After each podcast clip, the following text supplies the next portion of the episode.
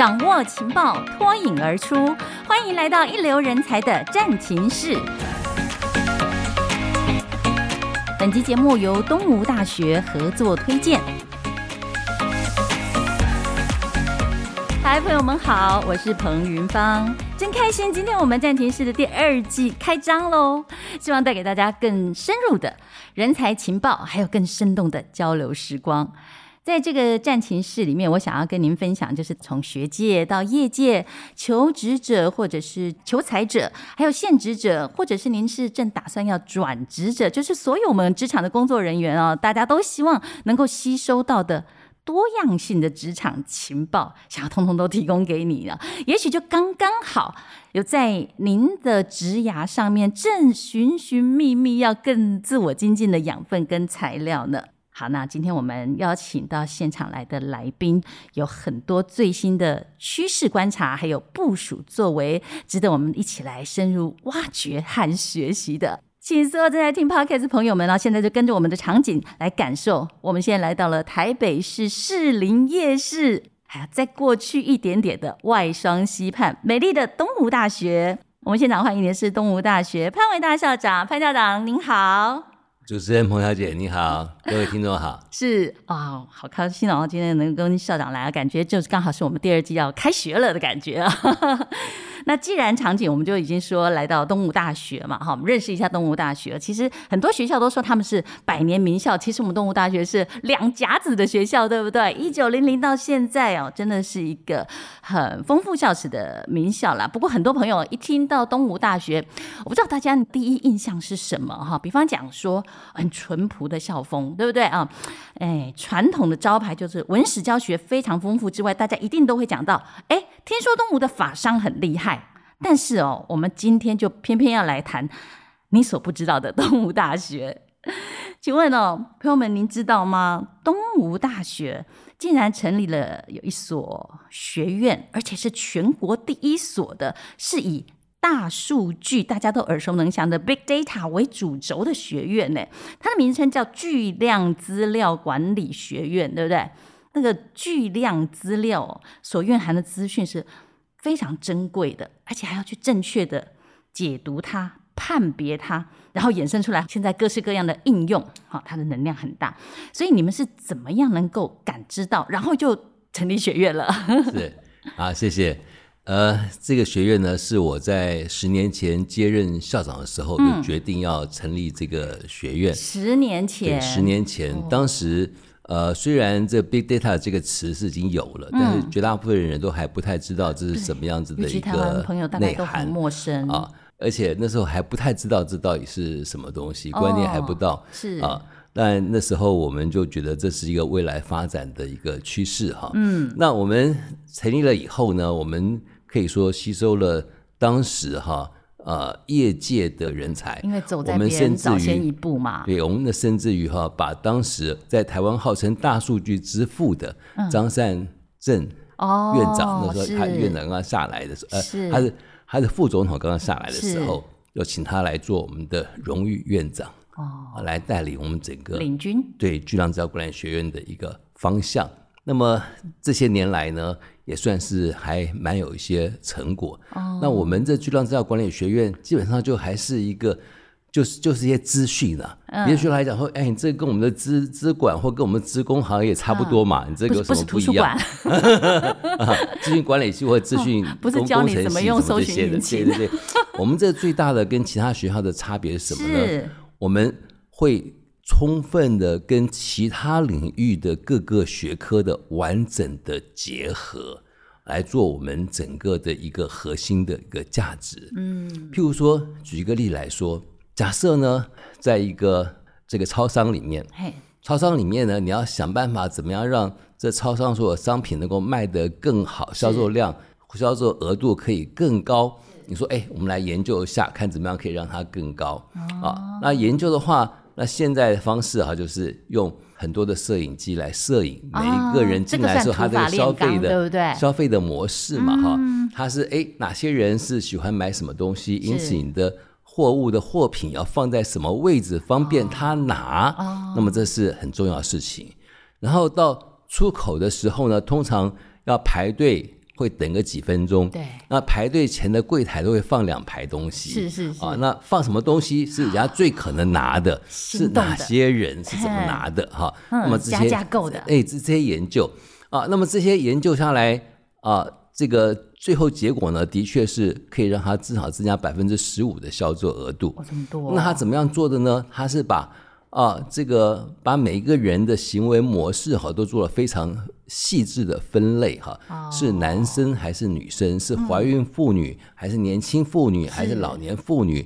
是小孩还是啊这个长辈？哎，长辈什么什么？这个全部做不一样的划分，然后他的什么样子的放什么位置是哪些人最容易去看的啊？啊，是哪些人是最容易拿的位置哈？那么要怎么样方式来吸引这些可能有需求的这些人等等啊？那么这个都可以做一个很仔细的一些研究，就可以创造出来这样结果。我现在立刻回想到，我刚才在超商的时候，就是这么心动了一下。果然，这个数据分析是确实在我们生活当中哎，是是是，呃，资讯哈，其实。老早就一直都存在的资料也都一直都存在的，是。那为什么 big data 变成好像是一个新的领域的东西？对呀、啊。事实上呢，这个资料呢，只是以前资料就是一个资料就是资料，嗯啊，但是呢，资料没有把它整合，没有把它格式化，嗯，格式化之后再用统计的方式去做一些分析，是，而得出你所需要的一个结果。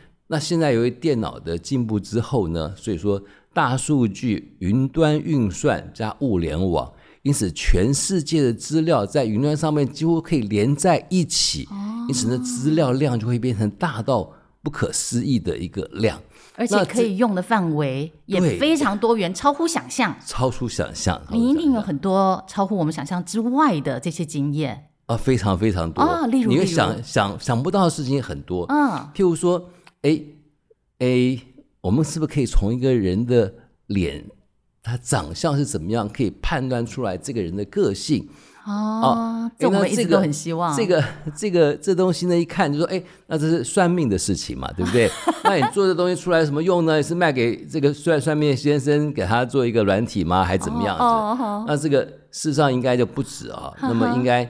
啊，所有的公司在聘用新人的时候，是他可能可以用这套软体先知道这个人的大概的一个情况，如果很准确的话，可以提供他们一个非常好的一个参考。不过这是整形前喽，修图前 喽。对对对对对。那所以我们巨量资料管学院，我们就有做这个研究哈。哦，真的做这样的研究啊？做这个研究。研究的结果是什么？可以透露吗？哎，大致结果是这样子，大概女生比较准。啊，女生比较准，哦、男生比较没有像女生那么准。是，那女生比较准的话，比较一个统计出来一个结果，如果是圆脸，嗯、然后有桃花眼的话，那么这个比较具有领导能力，可以有这样子的一个结论出来。哦、当然，这都是一个初步的哈，同学的一个研究的一个成果。是，那其实还可以再细致的再去做一些研究哈，譬如说我。问什么问题的时候，他怎么样的回答？还有回答的时候脸上表情是怎么样子的一个表现？那么这种分析起来，可以更更细致的了解这个人的全部的一个内涵啊！真的啊。那像这样子的这种分析呢，就不纯粹是一个资料分析。嗯啊，像我刚刚讲这个例子来讲的话，一开始你要先确定的是，我做的事情我有什么样的市场价值？是是，是，我有没有可能这变成是一个商业模式？啊，你要了解整个市场，所以我只卖给算命先生的话，那恐怕没有什么市场。哎，其实对于我们的销售人员，对，或者是在这个呃柜台上面做服务的一些人员 等等哦，甚至你今天要买房子去签约啦，对对对，哇，这里面还有很多 很多很有趣的细节，对不对？非常好，非常好的一些细节。那这些这些东西，你决定要做什么事情之后，你可能就要研究，因为不是光资料去累积一些统计而已，还要决定说。我什么样的事情的话，可以更测验出来他更深入的一个情况的一个理解的方式？比如说，我给他放到再来面试的时候的一些情境，是可以把它变成是一个真正非常好的一个应用软体。那这东西这种创意呢，哈，这种创意呢，哦，说资料科学家哈，主要分为两个部分的。是。一个呢，就是资讯的能力，资讯能力，把各种各样资料收集起来，然后把这些资料怎么样去把它格式化，嗯，格式化以后可以怎么样便于去统计分析的一个结果，嗯，那么这是这个是资料科学家很重要的一个能力。是。那另外一个能力呢，是你要能够判断我要用这个资料做什么事情啊，这个其实是更难的事情。嗯。啊，因此呢，很多时候人家会认为说，哎，我们军事学院跟这个跟这个外语学院合作啊，跟。这个人文社会学院合作，这是什么好合作的呢？你跟历史系怎么好合作的呢？可多了。你跟心理系怎么好合作？其实好多合作。对呀，非常非常多的合作。跟这个中文系合作一下，把这个孔子七十二弟子，我们来把他们的面相分析一下。哦，真真是有创意，真是有创意，非常好。我很好奇，就是我们是先把大数据整理出来，然后再来想它有什么应用，还是因为有了某一种应用的需求，我们才去整理那个大数据呢？通常都是后者，就是我们先想到有什么需求之后，哦、再想办法去收集资讯。是，收集资讯的时候，你可能发现有一些资讯是已经有的，嗯，有些东西是需要整理的，嗯，有些东西可能是需要重新去收集的。是，比如说美国有一家非常大的这个运输公司，是，它全美国呢有好几千辆的卡车在做运输。哦。那这卡车在运输的时候呢，这卡车里面各种各样的这些机器可能都会坏的嘛，都要去去换的哈。但是什么时候会坏呢？其实不太确定，你坏了之后才会知道。嗯，一坏了之后，它可能车在半路上面一抛锚，那可能呢就会让它损失比较大，很麻烦啊。那因此呢，用大数据，我们要收集一些资讯，是不是可以了解它？快坏的时候赶快换掉哦，就不一定坏了才换，那就会产生损失嘛。因为它在每一个引擎上面都装了很多的 sensor 去做后台去做分析，是，然后它可以判断出来有什么东西产生的时候，它是什么东西会坏掉。嗯，因此就叫这辆车子赶快去换什么什么机器，因为它就可以让它的成本可以降低，让它效率可以更好。那事实上我们现在。您从十年前开始看这样子一个趋势，到后来一步一步的把这个巨量管理学院成立起来，招收了这么多学生以后哦，是不是确实？你看我们现在企业界真的需要这么多的大数据人才耶？所以当有人需要的时候，我们不用赶快去想办法到处去找人才再培训，我们人才已经出来了。是，是是，因为未来的人才啊，可以说按照目前大学里面所做的这些科系的分类哈，是。这个是完全都不适用于未来的社会，嗯、未来的社会所需要人才都是目前这些科系里面的整合人才。嗯、啊，你只懂资讯，其实应用面很窄。是你只懂法律，其实可能以后越来越不需要。哦、如果你只懂会计，以后可能都这个电脑、这个人人工智慧帮你替代了。嗯因此，只懂一种东西的时候不够，啊，那么这个是恐怕都是很难适应未来的这些需求。嗯、因此，我们成立这个巨资学院呢，不光仅仅是培培养巨资学院本身所需要人才而已。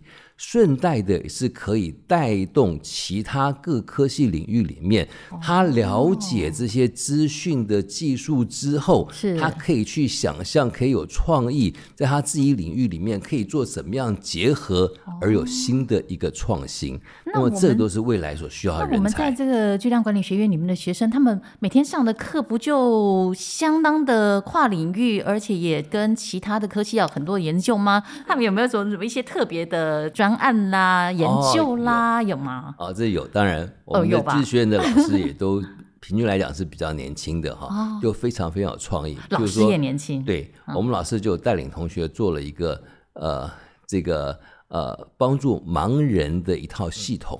嗯，这套系统呢，就是一个很小的一个摄影机加上很小的微电脑挂在身上，是，然后这个就可以帮助盲人告诉他在前面几公尺有人走过来了，嗯、啊，在前面呢。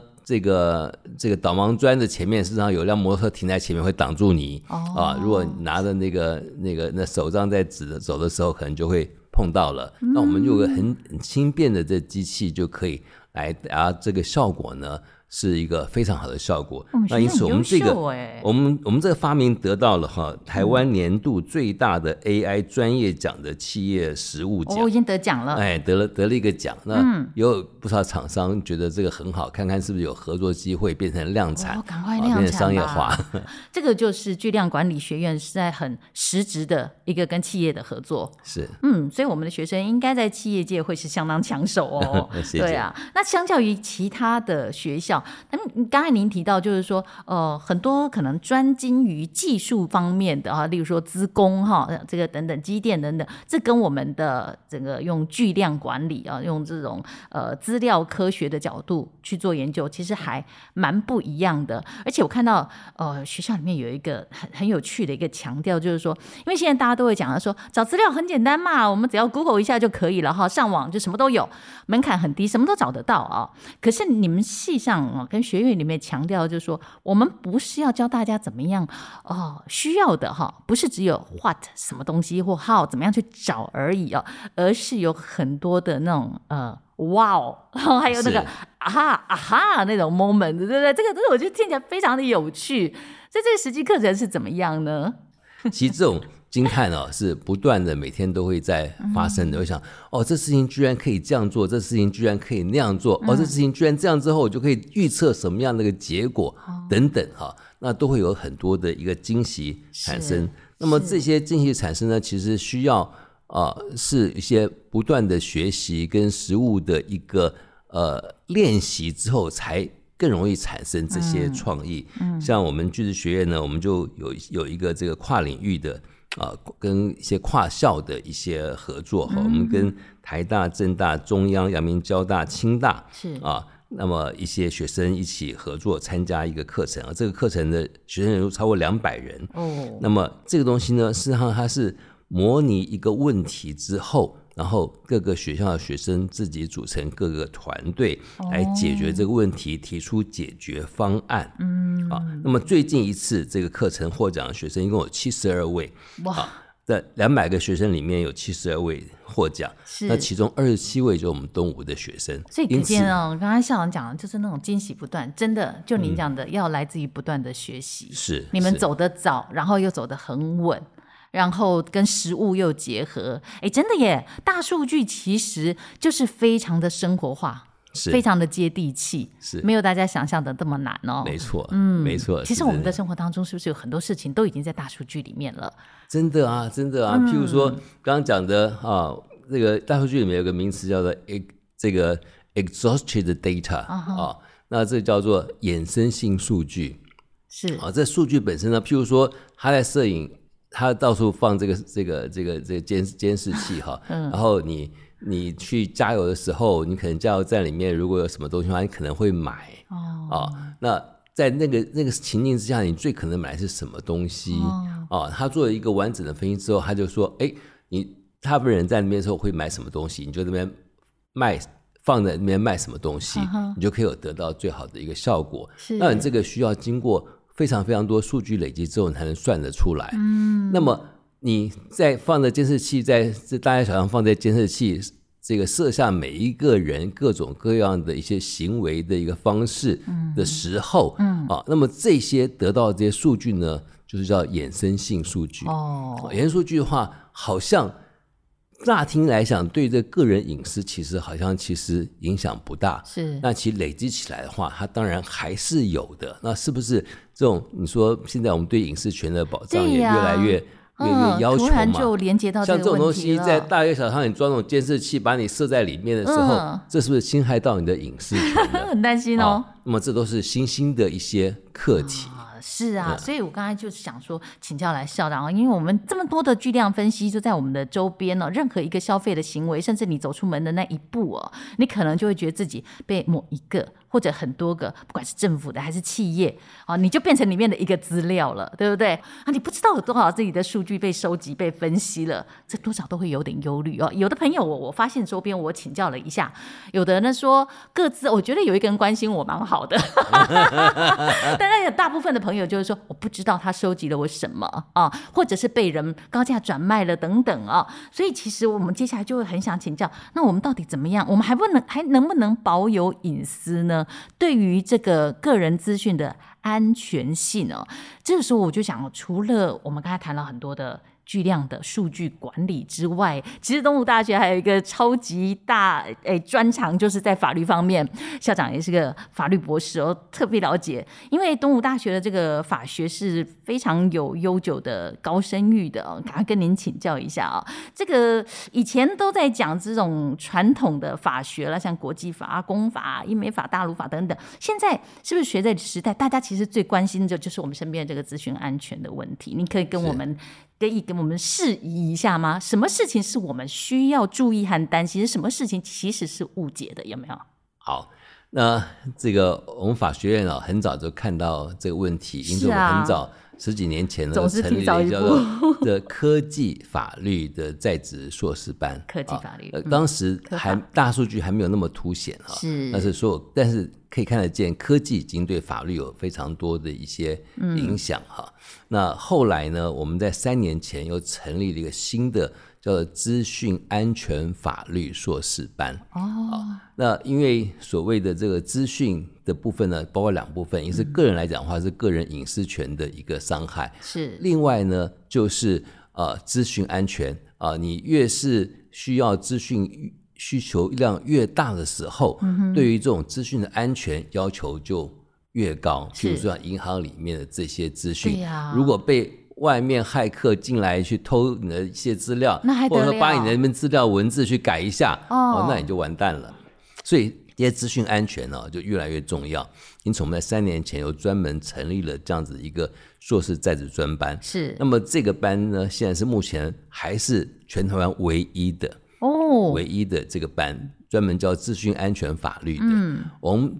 把全台湾有关资讯安全法律的所有的人才几乎全部集中来了。嗯、那所以专业人才也都要从这里出去。我们还包括还跟这个一些骇客合作，请骇客来教啊，真的，请骇客来教。因为你要保护你的资讯的话，你当然知道别人可能是怎么攻击。那另外，我们还跟这个以色列跟。新加坡是一些治安公司来合作哦，这都是资安的一些。我们我们在两个校区哈，各个成立了一个治安战寝室哈，在你们有战寝室？有有有有有有。我们那套设备哈，是我们是国安级的，国安级的这个设备，那整套那个电脑，我们可以模拟哈骇客的攻击方跟防守方两边哈，可以坐两排同学，一边做攻击方，一边做防守方。然后就开始攻击，然后开始攻击你，然后我要怎么去防守，用什么软体怎么去防哈，然后还我们那个所有的墙上的电脑可以显示各种各样的一些攻击的方式哈。是。那像这个最近一次全球最大的一个攻击呢，乌克兰这不算，在那之前的时候，哦、就是当时这个这个美国总统。到新加坡的时候，啊、呃，去访问的时候，那全球派客都去集中到那边去，去看他们在讲什么东西，大家都很兴奋，都会都会都会接入。那新加坡呢模式可以看得出来，从全世界哪些地方来攻击，经过哪些管道，全部在电脑上面。荧幕上全部可以显示出来。好，那同学经过这样子一些实战的一些磨练，嗯，你到一个公司去要怎么去防守你的资讯不要被别人攻击，就非常清楚了。是啊，那现在尤其是哈，这个治安越来越受重视之后，金管会现在已经是要求啊，上市柜的这些金融金融公司、银行、证券、保险这些公司啊，他们必须要设治安长。是是是，治安长呢，他必须要副总级以上的。好，那我来看这个分析呢，要做一个很适格的治安长，他至少需要有三种能力。嗯，第一种能力，他要有资讯能力。是啊，第二种能力，他要懂这个行业。嗯，他是银行的，是，他要懂银行；他是证券，要懂证券。啊，那第三个呢，他要懂法律。是啊，啊，果然，因为你懂资讯的话。你当然就知道，说我资讯应该怎么运用来做各种各样的一些防守。嗯，那你要懂这行业，才知道所有公司各种各样的流程 SOP 是怎么回事，在哪些环节里面，我应该做哪些防守的一些方法。那资讯、法律、商业加起来不就东吴吗？另外呢，你要把这些东西要让每一个人深入人心，变成一套制度啊，因为治安啊，很多时候有一些有一些误区哈，有一些误这个一些一些误解哈，大家会说哦，资安的话，我就是买软体，防毒软体，我我买的越多，我就越安全哦，对啊，其实不是哎，嗯啊，所有的资安都还是离开不了人，嗯，你再好的一些防毒软体，如果你这个人没有防没有。做好自己该有的保密措施的时候，资讯一样被泄露出去啊、哦。因此呢，对于人的这个管理是少不了制度，是是是，而制度这个建立呢，法律是一个最重要的一个基础。确实啊，所以说一个好的治安长呢，就具有这三种能力。嗯、因此，我们这个资讯安全法律硕士班呢，一成立的时候，哦，来了多非常多的这些人，太需要了。应该所有的企业，甚至是机关团体都需要，要，每一个个人也都要有这种非常健全的观念。对，哇，有错误的观念的话，的就防也防错了。但如果没有错误观念，然后只想到防，却又防防不胜防。对，对对对，没错。对对。哇，这不过事实上是随着时代不断的演进哦，所谓骇客的技术也不断的在进步，所以我们对治安的这种防护能力跟技术。要不断的精进，对，没错。刚才我们从了这种巨量管理哦，聊到这个资安的问题哦，其实都扣紧了一环，就是其实法律真的很重要。事实上，我们的法律也会跟着时代的变化哈，资讯科技的安全一直在与日俱新的改变嘛。不过像，像像您本身是念法律的，然后我们东吴大学以法律也见长哦。那刚才您有提到说，只光懂法律有不够。不够，那到底还要什么呢？那法律现在来讲的话，应用面的法律哦、嗯、是非常非常多种的。是你说工程有工程法律，嗯，医学有医事法律，是啊。那金融有金融法律啊，资讯有资讯安全法律。现在法律是越分越细，嗯、这种应用面层是越来越多。嗯，因此你只懂法律而不懂它应用面的东西，你在法律面前是没有用了。哦，你说哦，我很会背，我条文背很多，以后条文真的是不需要背了。哦，在人工智慧之下，所有的这些。这些搜寻的这些都越来越方便，很根本真的是不需要用背的东西，嗯，要是应用的东西。嗯，如果你要弄工程的话，工程法律的话，是，那你工程不能不懂的。是，当然不必懂到说我可以设计一个桥出来，不必懂到这种程度。嗯，但是工程到底怎么样回事，你要知道什么叫做。明挖边坡挡土墙，什么叫做地锚啊？这些东西你都要能够知道。所以，我们法学院里面就会设很多的跨领域的研究中心喽。是非常非常多。嗯、像一个跨，就是您刚才讲的，也许要跨到工程，也许要跨到金融，跨到资安等等。是是。嗯。那我们最新成立了一个叫做运动与娱乐的。法律研究中心，然后这个大家可能都超乎想象。讲到东吴大学为什么会有运动跟娱乐方面的呢？它跟法律结合。不过这个应该大家仔细一深思就会想到，而且觉得太有道理了。全台湾如果东吴不成立，谁成立？为什么呢？向您来解释。那运动已经职业化，是职业化之后，就会各种各样的问题就会产生了。嗯啊，包括啊，这个这职业运动员呢，他可能有经纪人。那经纪人跟运动员之间契约的内涵应该包括什么东西？哦、啊？什么样的东西还是一个公平的契约？哎呦，这这个职业运动员跟这个球队之间，他是会有契约的。哦，没错。那么这个契约应该是怎么样定定？那么各有各怎么样的权利义务的一些。关系哈，嗯、然后他运动的一些规则，嗯、啊，怎么样才是一个公平合理的一个规则？那么这些都是需要法律的，嗯，这都需要法律。因此，东吴呢也跟这个呃男子职业篮球队啊那个。执行长是那个黑人陈建州哦，我们跟他签了合作协议哦，这样啊，最近也跟这个足球协会签了合作协议，是，就帮他们整理他们的所有的运动这些法规哈，提供他们法律咨询。大家一定都很好奇，为什么他们都要找东吴大学来签约呢？大家现在脑海里面有浮现出这个画面吗？没错啦，东吴大学因为有全世界知名的台湾超马。的赛事 是哦，这个太厉害了。嗯，呃，二十四小时对不对？对，二十四小时对，不断的绕圈在学校，这个是我去看过非常感动人心的画面。哦、你半夜几点钟去，你都看到那个选手哦，不管他是快速的还是龟速的，就是不放弃的，甚至是在雨中、在寒风中在跑。更感动的是，周边很多的学生不断的在加油和递热汤。也就是因为有这样马拉松赛事赛事的这种呃传统。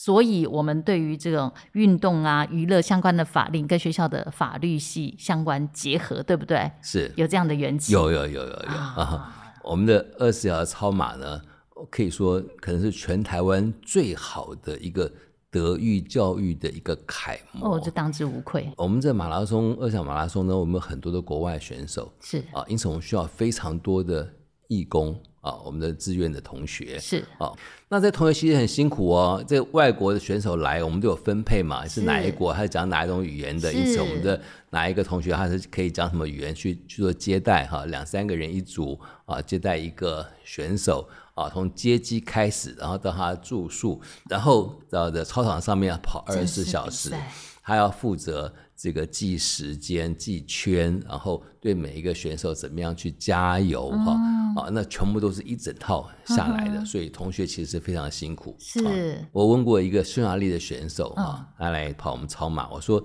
你在全世界跑过那么多地方，二十小时超马哈，你觉得哪个地方最好？他说。我喜欢你们东吴，东吴最好，这场地最好。要我说为什么呢？我们东吴的场地其实是最差的，因为二十四小时就绕着我们动物操场在跑，不断的绕。别的地方的超马都从甲地到乙地很长的距离跑二十四小时，经过什么沙漠啦、森林啊、丘陵啊。我们这应该是最单调、最无聊的一个一个场地。他说他最喜欢东吴，他们却最为什么呢？嗯，我就跟你一样，我也是半夜哈，差不多两点钟我去学校看超马。是，其实。半夜两三点的时候，选手已经差不多，因为我们都是早上十点钟开始，是然后跑到第二天早上十点。对呀、啊，啊、超人都受不了。所以到晚上半夜那个时候啊，其实大概都差不多了。嗯，选手都非常非常的疲累。没错。啊，那我们操场呢是很大一圈嘛，哈、嗯，我们。有一圈是靠近河边，有一半是靠近外双溪，是这个这个学校这边学校这边的啊。那学校这边的话，是有一整排的同学这边做加油跟计时的工作。是。那靠近河边那边就没有，没有学生啊，没有学生，因为比较没有腹地啊，那边没有学生啊，就看那个那个那些选手哈，跑跑跑跑到快靠近学生这边这一排的时候啊，每个人速度都加快了。而且每个人呢，都还会挥手跟同学挥手感谢，然后还有笑容。然后跑跑跑转过去，然后那边靠近河边比较黑一点，也没有学生了，是速度马上慢下来。哦，看得非常清楚，那个速度就非常慢。啊，所以每一个人啊，就是经过激励之后，那晚上表现就会完全不一样。啊，会觉得。啊，同学帮我加油，我这要很有面子，我要跑得快一点 啊啊！这种这种感觉哈，会觉得说啊，因为他说二十小时超马，别的地方没有这么多学生在加油的，没有那么多人加油的，就东吴有，所以他的东吴成绩最好。嗯，我一看那个选手啊，啊跑到最后面的时候啊，那已经是这个精疲力竭，但是仍然奋起最后的那种坚持不断的。努力再去跑的那个过程啊，嗯，旁边同学都是感动的流泪的，真的，最后都是汗水泪水齐发的。然后那些选手表现出来的感觉，给同学的感觉就非常清楚，是什么叫做坚持到底，嗯，什么叫做永不放弃这种精神，是。啊，你要去教同学，要把他教会这种精神的话，不知道怎么教法，是，但他参加这个活动之后，他就百分之百。了解了，真是太、啊、所以我说太特别了。我们东吴这个超马这个活动呢，嗯、是我们东吴最好的一个德育教育，错啊，不光只是体育活动而已。嗯，真的坚持到底的这种精神哦，这、嗯、是东吴学生的特质啊，会带着他毕业，然后到社社会上去工作。其实我们刚才讲到了从大数据到法律哦，但绝对不能漏掉是东吴大学大家都知道的商学院。不过我也想挑战一下校长，校长，我们说坚持到底啊，商学院其实很难念。念呐。但是您自己刚刚也透露，现在很多人都在讲说什么 AI 时代来临呢，百分之四五十的工作都会被机器人取代掉哈，跑超马大概不会了哈。但是像会计师、记账师、审计员这些，真的会被取代掉吗？我们还要念商学院吗？是不是已经又长出不一样的、开出不一样的花朵来呢？是哦，这个问题非常非常好啊！这这 McKenzie 他的一个预测啊，实际上他是三年前的预测，对，那预测就是说大概会百分之四十九的工作会消失。嗯。啊，那不见得是职业消失，但是他工作会是。工作会消失啊。那其中影响很大的是法律跟会计，没错。啊，因为他认为说法律里面的工作内容呢，是包括找法律、找法律条文、哦、找法律判决、嗯、判例啊等等这些东西。那这些东西以后都是人工智慧，那你还需要人去找干嘛？那就被替代了。那会计师，会计的。嗯那种软体越来越多，各种各样算法，你输进去全部都自动出来，你不需要去查账，嗯、很清楚可以知道这些结果。对、嗯，那你会计师好像就以为没用了，越 越来越没用。真的这样吗？啊，对呀、啊，真的是这个样子吗？啊，事实上呢，不是没用，而是有很有更多更多的创新、嗯、啊，然后很多比较不复杂的工作，比较是 routine 的按部就班的啊，有规律性的这些。工作呢，恐怕越来越多会被人工智慧取代。基础，但是，嗯，你会需要更多、更高阶的，能够去深入思考的这些人才。嗯、你说虚拟货币开始之后，是啊，越来越有取代现有通货的这种可能性存在。嗯、啊，这时候呢，我们传统的很多的商学院的一些课程，譬如说的货币银行学，啊、哦，所有经济的所有的模式。啊，那都是以货币发行量作为一个很重要的一个基础指标的。那以后货货币发行量也是不确定的，那这些科目全部都要改写。啊，这些内容全部改写，但是是不是就不重要了呢？还是很重要，只是研究方法、研究的内涵跟资料不同了。是，你反而需要有更多的创意去想象怎么样去研究未来的可能性。啊，现在最有趣的是。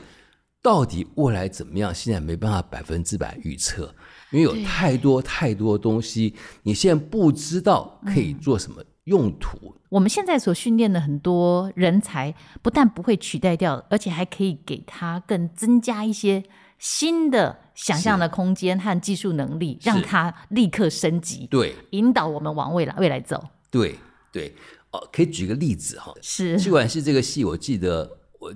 我记得哈，如果记得没错哈，是我考大学那一年，在民国六十三年那个时候，一九七多的，全台湾有第一个气管系产生。在那之前，台湾是没有气管系的哦。啊，我记得第一个好像是辅仁大学，后来就雨后春笋。对，后来气管就好像变成当然那个学科。是，但是气管内容是什么东西呢？企管呢是包括政治系的行政管理，嗯，包括法律系的一些基础的法律，嗯，包括商学的一些知识，包括会计基本能力，包括这个经济的一些经济学基本能力什么什么，是。混合在一起之后变成是一个新的学科，啊，啊，就变成新的一个气管系，啊，因此未来的发展也是这个样子。是。我们我们，但是我们现在没办法确定到底是。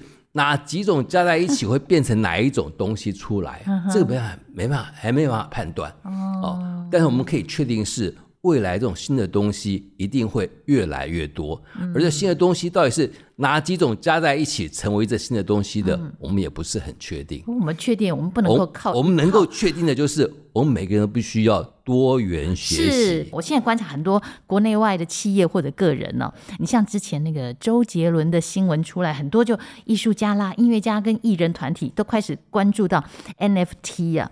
然后听说这个东吴大学啊的数位货币跟金融研究中心还投入到霹雳布袋戏里面，说要打造霹雳宇宙。这个发展应用跟目的真的是也超乎我们想象啊！没错啊，这个这个呃，东吴大学是全台湾第一所大学发行 NFT 的。我们这是跟著著名美术馆合作，嗯，把著名一些作品变成 NFT 的一个产品啊。是。那么这个现在在跟霹雳布袋戏合作哈，嗯，希望是能够发展出来霹雳元宇宙的一个内涵。是。是那么。这个整个个整体的一个基础面哈，事实上其实就是这个 blockchain 哈，这个呃区块链的一个嗯技术一个能力，这基础的东西。但是这基础之之之下，要发展出来各种各样可能性就非常非常大的。包括 NFT 的话，它是都用虚拟货币，那虚拟货币有那么多种类啊，哪一种种类的话，它的它的这个发行量、它的安全性，它以后未来可能的市场价价值等等，都一大堆问题哈。那我们专门就在研究这些东西，也。跟同学都组成各种各样团队来加入到各种各样未来的可能性的一个领域来研究。我们还有一个啊，虚拟货币的竞赛，投资竞赛。投资竞赛，虚拟虚拟货币来投资。刚才有骇客竞赛，现在里面有虚拟货币竞赛。同学们都就是运用这些所学到的这些知识。啊，在假设在一个假设的一个平台上，每个人先发多少钱的一个基本的这个金额之后，然后你来开始投资啊，什么时候买什么，什么时候卖什么，什么记录下来，然后就看真的市场价格它的一个波动情况。真的哎，学校其实好像帮学生这个装备了各式各样的武器哦。例如说，在这个大数据的时代，让你去学习各种巨量管理哦。然后呢，再有教你各式各样的商学方面的炼金术，并且与其他的平台结合。然后在法律方面哦，这是现代人必备的很多的尝试，甚至是跨领域的去做许多的研究。在东吴大学真的面向蛮丰富了，已经超越我们原先刻板的印象哦。所以校长还。有没有对动物大学有一些很想告诉我们的未尽之言？像这个，我们很多时候你要问每一个学校说，你重不重视德育教育啊？嗯、你重不重视品格教育啊？啊、嗯，你重不重视群育教育啊？是每个学校说当然很重视，但是呢，你到底是哪一个单位在负责这种教育推广？嗯、到底这个教育你投入多少资源？其实大部分是讲不出来的。哦，那我们东吴大学呢是很特别的，我们有学校有一个德育中心，我们有一个群育及美育中心哦，那就专门做这些事情。传统上来讲，我们说的所谓的什么社团这些活动呢，嗯、我们叫做课外活动。嗯嗯嗯。但我不认为这是课外的哦。啊，参加社团这些活动呢，事实上是群育教育的一部分。嗯啊。那另外呢，德育教育也是一样哈。嗯、那德育教育呢，以前呢叫做生活辅导组，就是管学生奖惩的啊、哦。对，我说这学生奖惩当然是其中一部分哈，嗯、但是这不是目的，这是手段一个过程而已。最重要是培养学生的一个品格。那另外还可以讲到一个像我们做环境的，我们学校最近呢。呃，做了一些厨余的回收，像厨余哈，我们以前呢收的厨余呢，就卖给养猪业者，嗯，啊，那后来因为这个有那非洲猪瘟的问题，是是是，后来说这个养猪业者不可以使用厨余养猪哈，那因此厨余就没办法处理了。那我们我们就跟一个业界合作呢，他们有一个机器哈，我们把厨余放进去之后，再加上一些微生物。然后它就可以分解成为抑菌土，哦、是啊。那这个到底我变绿金了？对，那到底我们要放什么样的微生物？要放多少？然后中间过程的温度要怎么样去去调整？嗯，那其实这个很技术层面，是是是。因此，我们学校的这微生物系呢，就专门来做这个研究，然后配这个最后算出。要放多哪一种的菌种？要放多少的量？嗯、然后温度是多少？然后什么时候要做温度的改变？然后最后产生最大的一个效果。然后产生这个抑菌土，我们发现哈，因为我们学校的很多树哈，都因为贺根菌的关系而死亡，哦，那个是没有没有没有救了。对，然后贺根菌说是这个植物界的癌症，没错，一得到之后就绝症了。啊，那得了贺根菌，那你们的这个这个土放进去以后有帮助？哦，非常有帮助。哇！原来那个土哈，益生菌土哈，那农委会跟我们讲说要消毒，嗯，消毒的话就放很多的化学的毒药进去，那那个益生菌可能被杀掉了，但那土死掉了。哦，里面什么都长不出来了，什么都长不出来了，那就就变成是没错没错荒废了，荒了。啊！因此呢，我们加了这个。一进土下去之后，又可以重新再长出新的活化了，活化了，真的对地球有益。连护国神山台积电，他们发他们知道我们这个东西之后，还特别跑来看。啊，觉得哎，这个很好，做的很好，因为我们有实际的一个成效，哦、而且做出来土，我们也种出很多很多蔬菜哦，哦，太好了。那所以台积电的台中厂呢，他们现在也采用这样的方式来处理他们的厨余。你看看我们校长哦，真的是哦，从那种元宇宙的东西，一直到最接接地气的厨余哦，全部都帮我们南瓜谈完了哦。所以我想哦，很多我们的听众朋友们哦，可能听了以后一边听一边想到说，哎，我也有曾经有过类似这样的经验哈，跨领域学习的啦，或者是我关心什么样相关的议题了。所以呢，今天除了非常谢谢潘校长来跟我们聊这么多之之之外呢，也请我们听众朋友们呢。多留言来跟我们分享好吗？如果你是东吴大学的校友，也欢迎来留言分享在东吴的求学时光哦。谢谢潘校长，今天跟我们谈了不一样的、颠覆我们刻板印象的东吴大学。谢谢你，谢谢谢谢，拜拜，拜拜。